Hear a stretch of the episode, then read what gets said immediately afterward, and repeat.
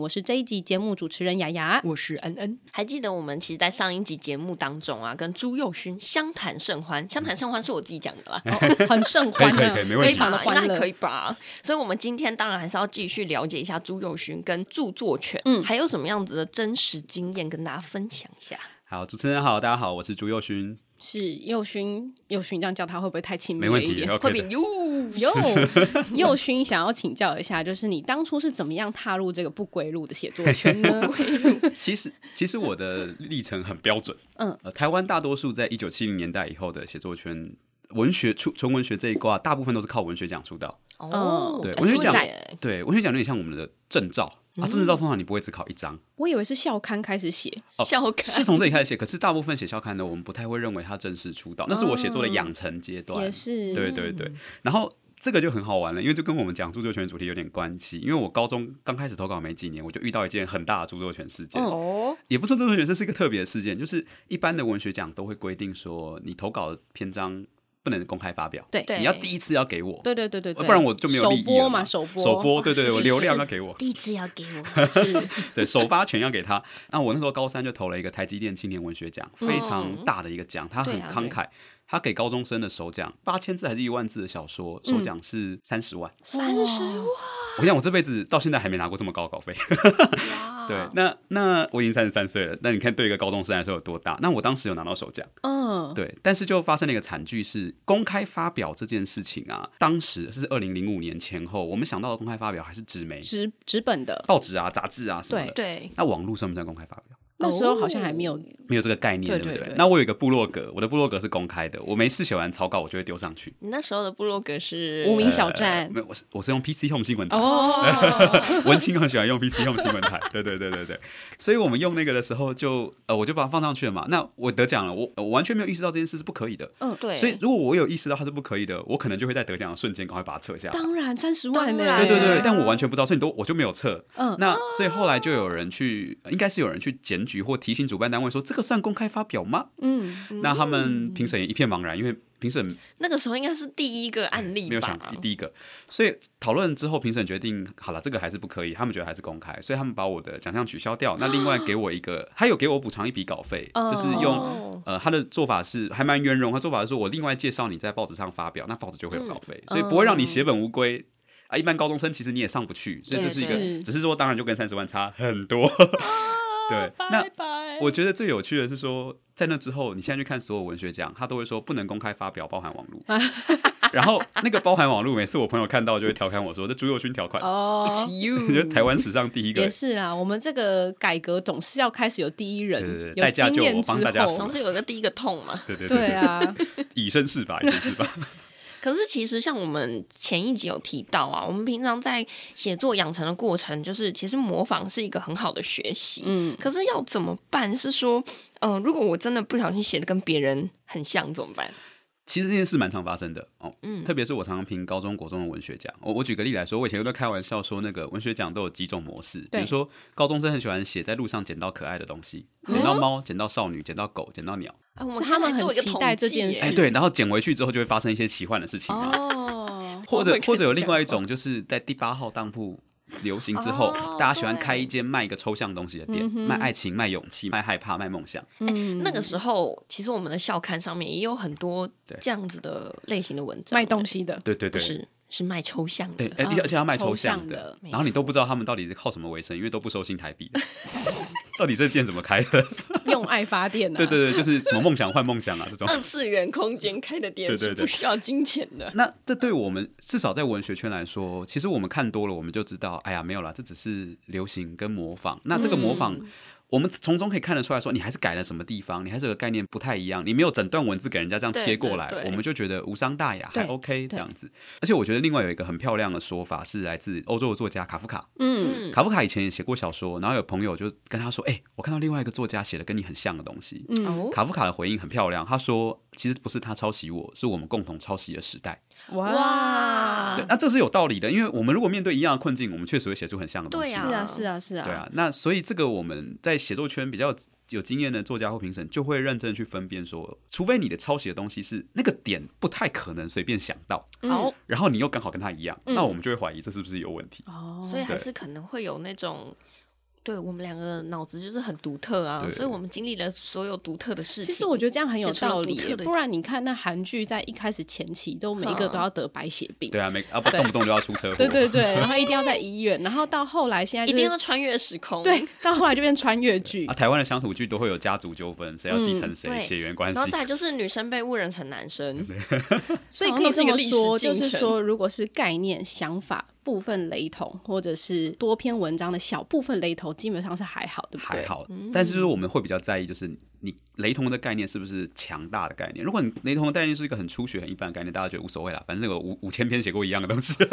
就无所你谓。写的我也写得出来， 对，你已只经是无觉法得你追没溯有是 谁了，这样子。哦只是觉得你不新而已啦。我对我觉得这个状况就是说，因为它太泛滥的时候，你就无法追溯原来的主人是谁，所以 就没什么好追讨的了。哦是。可是如果它很像，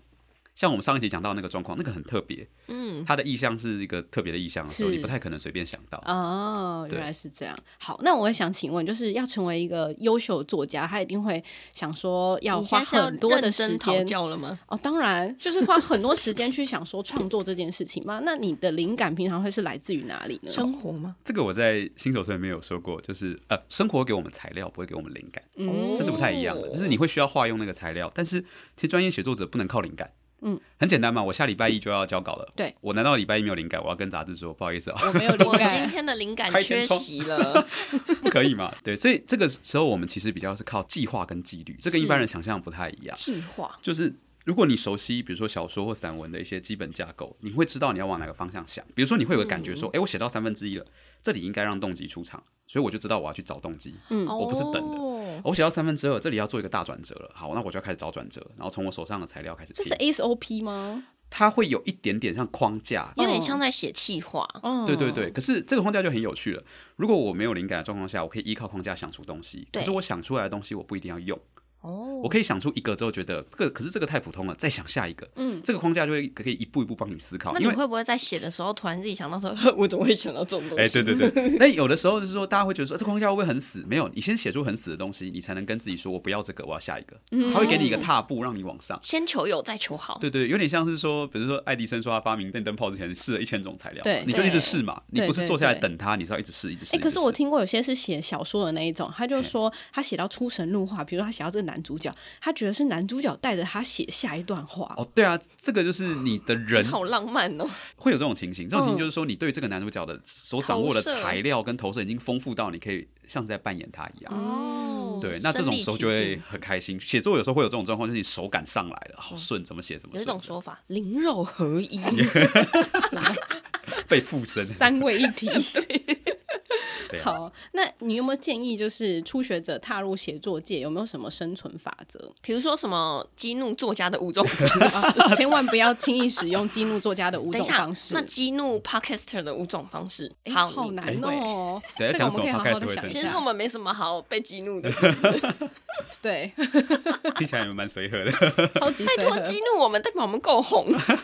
写作者就没那么随和。啊这样子，对对对，我我觉得写作者。初学开始写的时候，当然才华很重要。但我写那两本《作家新手村》的时候，其实就是要说很多事情跟才华没有关系。嗯而且这些没有关系的东西，有时候是你能不能撑下去的关键。像很多人，他就很容易会，我们会讲的很抽象，我们会说这个人没有写作人或文学人的 气，嗯，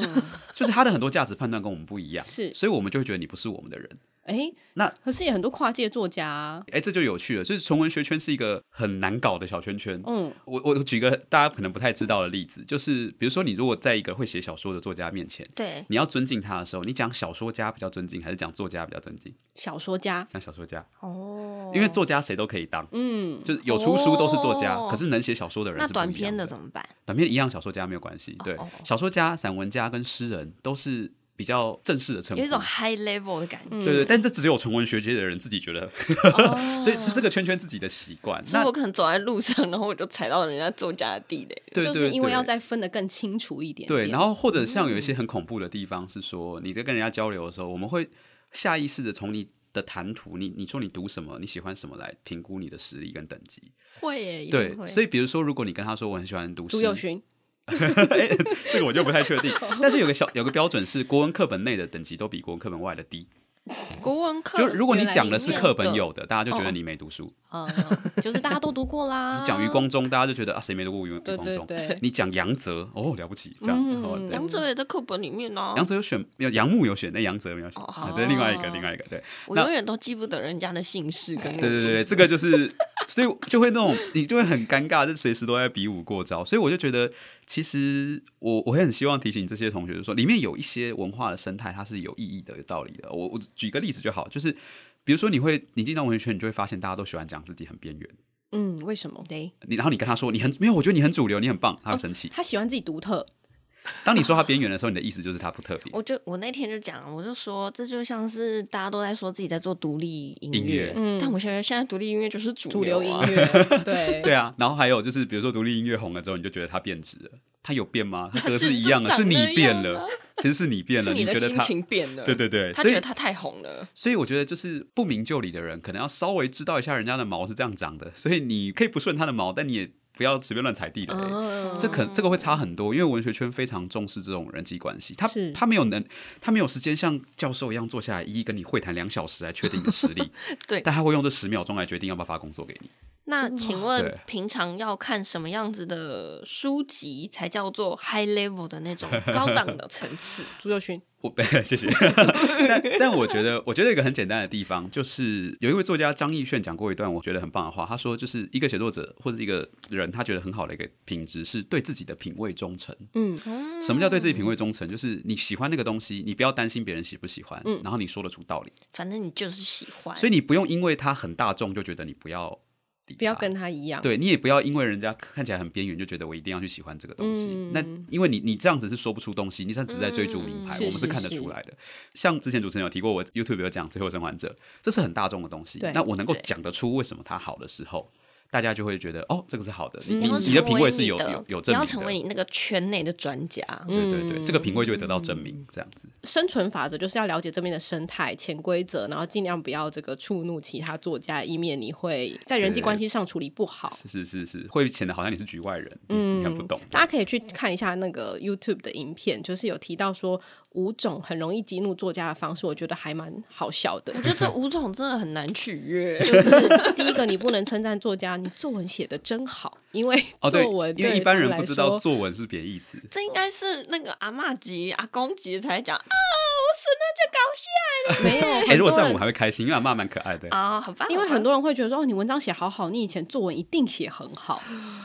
对，但是你就不知道这个用词微妙的差异，因嗯为作文是命题的，所以你说他作文写得好，意思是他没有个性，哦他在别人命题下乖乖的执行，哦，所以这个你就不知道这这雷点，一般人怎么会晓得呢？ 就觉得这这到底哪里雷？对对对可对是对，你那就是踩到当然雷一般的作家他知道你可能不是圈内，他不会这么严苛的对待你，嗯他只会觉得说哦，我我心里被刺一下，我也不会表面上说什没么，有，他可能就会讲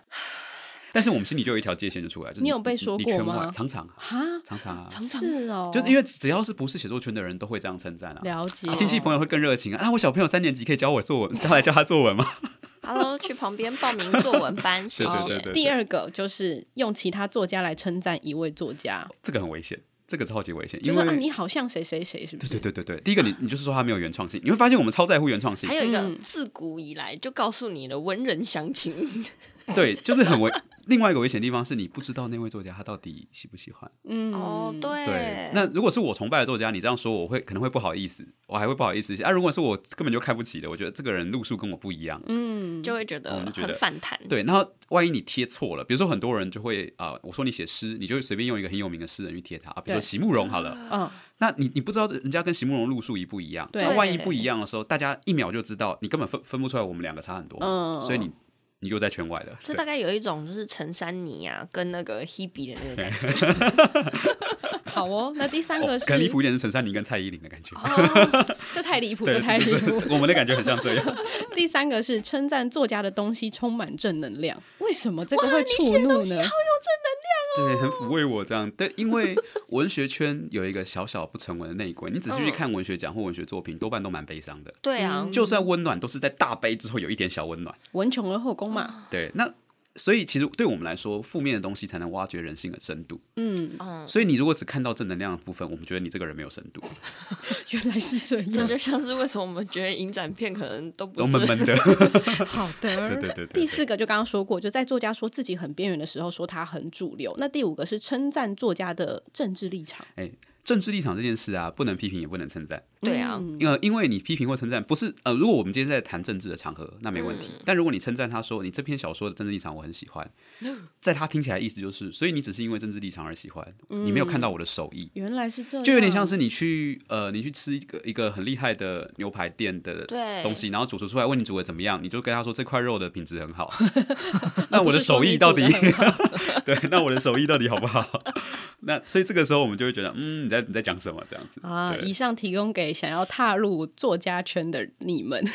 小心注意。小心地雷。真的好，那讲到这个，我们今天要主要的重点其实是在讲到著作权嘛。那朱佑轩自己有发生过被抄袭的事件吗？目前没有，或者我没发现。嗯，对，那呃，但是我有遇过一个也是蛮离谱的情形，就是有一年我朋友转了一个链接给我看，是在中国的广州有一个刊物，嗯，叫《港台文学选刊》之类的吧，然后上面就出现了一整篇我的短篇小说，哦，直接拿去用，哎、整篇就上去了，然后没我完全告诉不知道你地球，我完全不知道，我第一次知道地球上有这份刊物的存在， 就是他没来问我，那我本来还想说，恭因喜为你红喽！因为我出了书，所以会不会是出版社答应授权了？嗯，啊，对，所以我就去问出版社，出版社也不知道。哦，然后我们打听了下来，发现这很有趣，就是那是广州那边的一个学术机构做的，然后他们数十年来都是这样啊，所以他他们是们其他数十全年部来的都文是章这都样是复制贴上全部的都，是，他就是专门引进港台，因为早年中国很难拿到港台的文本，嗯嗯，嗯嗯，所以他们等于想要介绍港台的文学进去，他们觉得他们在做一件。利益良善的事，推广，所以他们会做一件很好笑的事是，如果往后数十年后某个编辑，他们可能刚好来台湾，他就会联络你把稿费给你。哦，他们其实是有稿费的，但是他但是那个他稿不费 他会就不告而是去。是缘分，就是哎、对看对，缘如果分他给有来或这者你样有去，你有跟他联络，他就会给你。哦，好，对，那啊但是如果没有就 没有封口费的感。觉啊，所以那请问一下，那个费用是随时带在身上吗？我不知道，我想说你要带多少钱，不用先请款就对了。然后就很神秘这样。那他们这个，所以我那时候看到就蛮傻眼的。然嗯后而且很好笑的是，还有一些状况是，像中国这些刊物啊或什么把它弄走之后，因为我们写的东西不会依照他们的政治规范来规范，对 对，当然了，所以它里面还会加一张纸条说，就是这不代表本刊立 场。当然，你根本没经过人家同意然啊后我。想说， 对，到底想怎样？有一种爱考爱对喽的感觉。那如果是你自己发现说你的作品被人家拿去运用或者抄袭的话，你怎么办？你认为作家如果遇到这种状况要怎么举证比较好？其实这个在法律上非常困难，就是通常文具要真的很像很像，几乎到一样，嗯法律上才会认为是抄袭。哦 不过我们自己文学圈认定是比较严格的，嗯因为我们就很在乎原创性嘛，对哈对对我们比比法律更在乎这样。呃，法律法律基本上它的概念有点像是说，我要保护你任何一点点小小的原创都是 OK 的，嗯，嗯所以我为了这个我要保保护你，但是。文学圈会觉得不行，你原创的不够多， 这样，所以我们举证上至少有两个部分要注意。第一个就是说，你要能够证明你比他早公开，哦啊，对，因为我以前遇过一个很坑的案例，就是有出版社接到读者愤怒的打电话说：“你们家作者抄我的东西。”然后说：“你抄你哪一篇？这样在我电脑里面的。 那你又没发表”对啊，啊我我怎么看得到？哦我通灵吗？吗？ 对，那这只是刚好一样嘛，是这不叫抄袭这样。嗯 那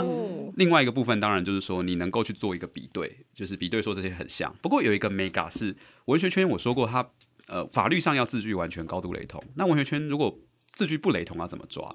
我们有遇过一个情形，就是说有一个台湾的作者抄了日本的小说家，嗯然后抄他的短片，那他抄短片的时候，刚好投文学奖他怎么抄啊评审没有发现，对嗯嗯是评审没有人看 没没看过这嗯，一我篇，这不样见得会看日文。啊对，全世界这么大，对不对？他的写法很简单，他的写法就是故事里面男生换成女生，女生换成男生，哦地铁换成捷运，然后能能剧换成歌仔戏，元猫素换完成狗全之类的，对，全部元素换掉而已全部对调。可是你看他的故事内容架构顺序，连他讲的话几乎都是一样的，哇哦，他只是换一下用词，把日本人用词换成台湾人用词而已。对，哦嗯对，那这种时候在法律上就不会构成字句高度雷同，因为字句完全不雷同。嗯， 可是，在我们来说，就是你的梗都是人家的，你连组织对啊方式都一样，你不可能人家插叙你也插叙，人家倒叙你也倒叙，这太、嗯太巧了吧？嗯，真的耶，对，剪接的点都一样，那所以这个这个时候我们简就介的点都一样。 对，所以这个时候我们就会觉得哦，这个就是抄袭这样子。哦对，刚刚那可个是剪这接个点就真的像很难抓，对不对？因为一定要这个评审他看过很多的作品，刚好发现。对，所以实物上通常都是评审只有三个或五个，他没办法刚好发现，可是哦嗯读者是无限大的，嗯真的所以有读者发现读者去检举的时候，评审会重新回来拿两个文本来检视。嗯，对嗯，我觉得这有一个很好的想法，就是说，其实大家也没有办法饱览全部的诗书嘛。对，这是对不可能的啦，全世界对啊有多少书？所以刚刚提到的其实就是文具要高度相似才会被认定是抄袭。没错，这如件果事情要 highlight 一下。，对，如果你相同到一定的程度的话，举证就比较不困难，因为很容易就会被发现对嘛对。对对。但困难的就是刚刚讲到这个模糊空间的话，就超级麻烦，毕竟法律是道德的最低标准。 没错，而且我们还比如说看我们写那个论文啊，我们都会去写完之后去搜，让它就让去机器 AI 让它跑跑一下。 对对这个对怎，么跑？啊这根本跑不出来啊！是啊，就是反正你就是要能够证明说对方的作品雷同的程度要超过巧合的可能性，才有可能会构成是抄袭，嗯而对且不还对有，你要举证自己的作品已经有完成，而且公公开开发没表错了，让他有机会读 到。不然不然我就跟你讲啊，哎、只有选你抄袭我我的脑袋子里，面我还真的听过这种讲法，真的是不知道他说什么。那你打开我脑子看啊，好啊，如果我有这种能力，我就会去抄什么贾博士的脑子这样。 对，我就一夕致富就好了。对啊，那其实身为一个创作者啊，还是有时候啦，会不小心陷入到说著作权的一些争议。那你自己怎么会避免这件事情发生？好，我觉得因为你管不到别人，所以别人抄你的部分你无法 避免。那你基本上对是基本上是这样，你就是能举证就好了。那接下来就是你自己的部分，所以我会觉得。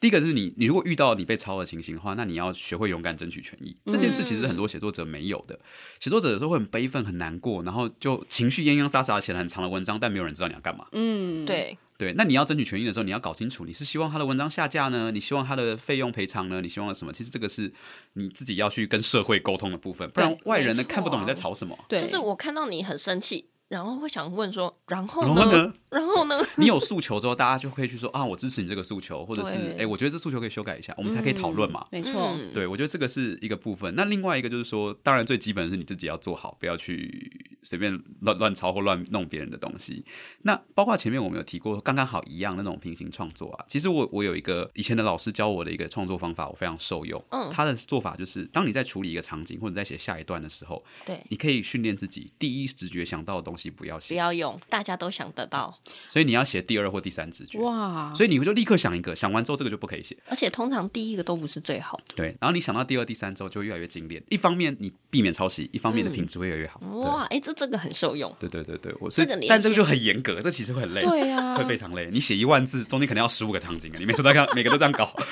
疯掉。一本书有一千五百个场景，这就是为什么一本书要写个五年、十年，哦有有的时候会这原来是样，这如样果他自我要求高的话嗯，嗯嗯嗯嗯，这是很困 难呢、就是自己想到还要打掉，打想到还要打掉、哎，哎对对真的，好真的辛是苦用哦生命在写对作。对对对对。 第一个都不会是最好的。现在要重录了吗？现在在录第二轮嘛，好惨哦！哈，那像现在因为网络这么发达嘛，然后大家其实会网络转发 一些一文键章，转发，对。那你认为要注意哪一些事情比较可以达到礼貌的状态呢？我觉得这个有点要区分。社群网站它有一个设计，就是像比如脸书会有分享啊这嗯对些公，开不公开？，对，当它公开之后，你按分享，原则上其实，在脸书的章规里面都有说，这其实你已经同意分享了，那对这个比较还好。嗯因为可我是已经泼在一个公开的场合上了。对，可是如果你是把脸书的东西复制贴去别的地方，那、哦这就不一样了，这不是功能允许你的。没错。所以这种转载，包括部落格啊什么这种转载，就算它权限公开，你还是问一下会比较嗯好。就是你去问说它 O 不 OK。那如果权限公开，千万不要，就是对权限不公公开开，对权限不哦公不开的公情开形，对千万不要。我看过很多人，就是比如说你跟对方打比战，打一打很生 气，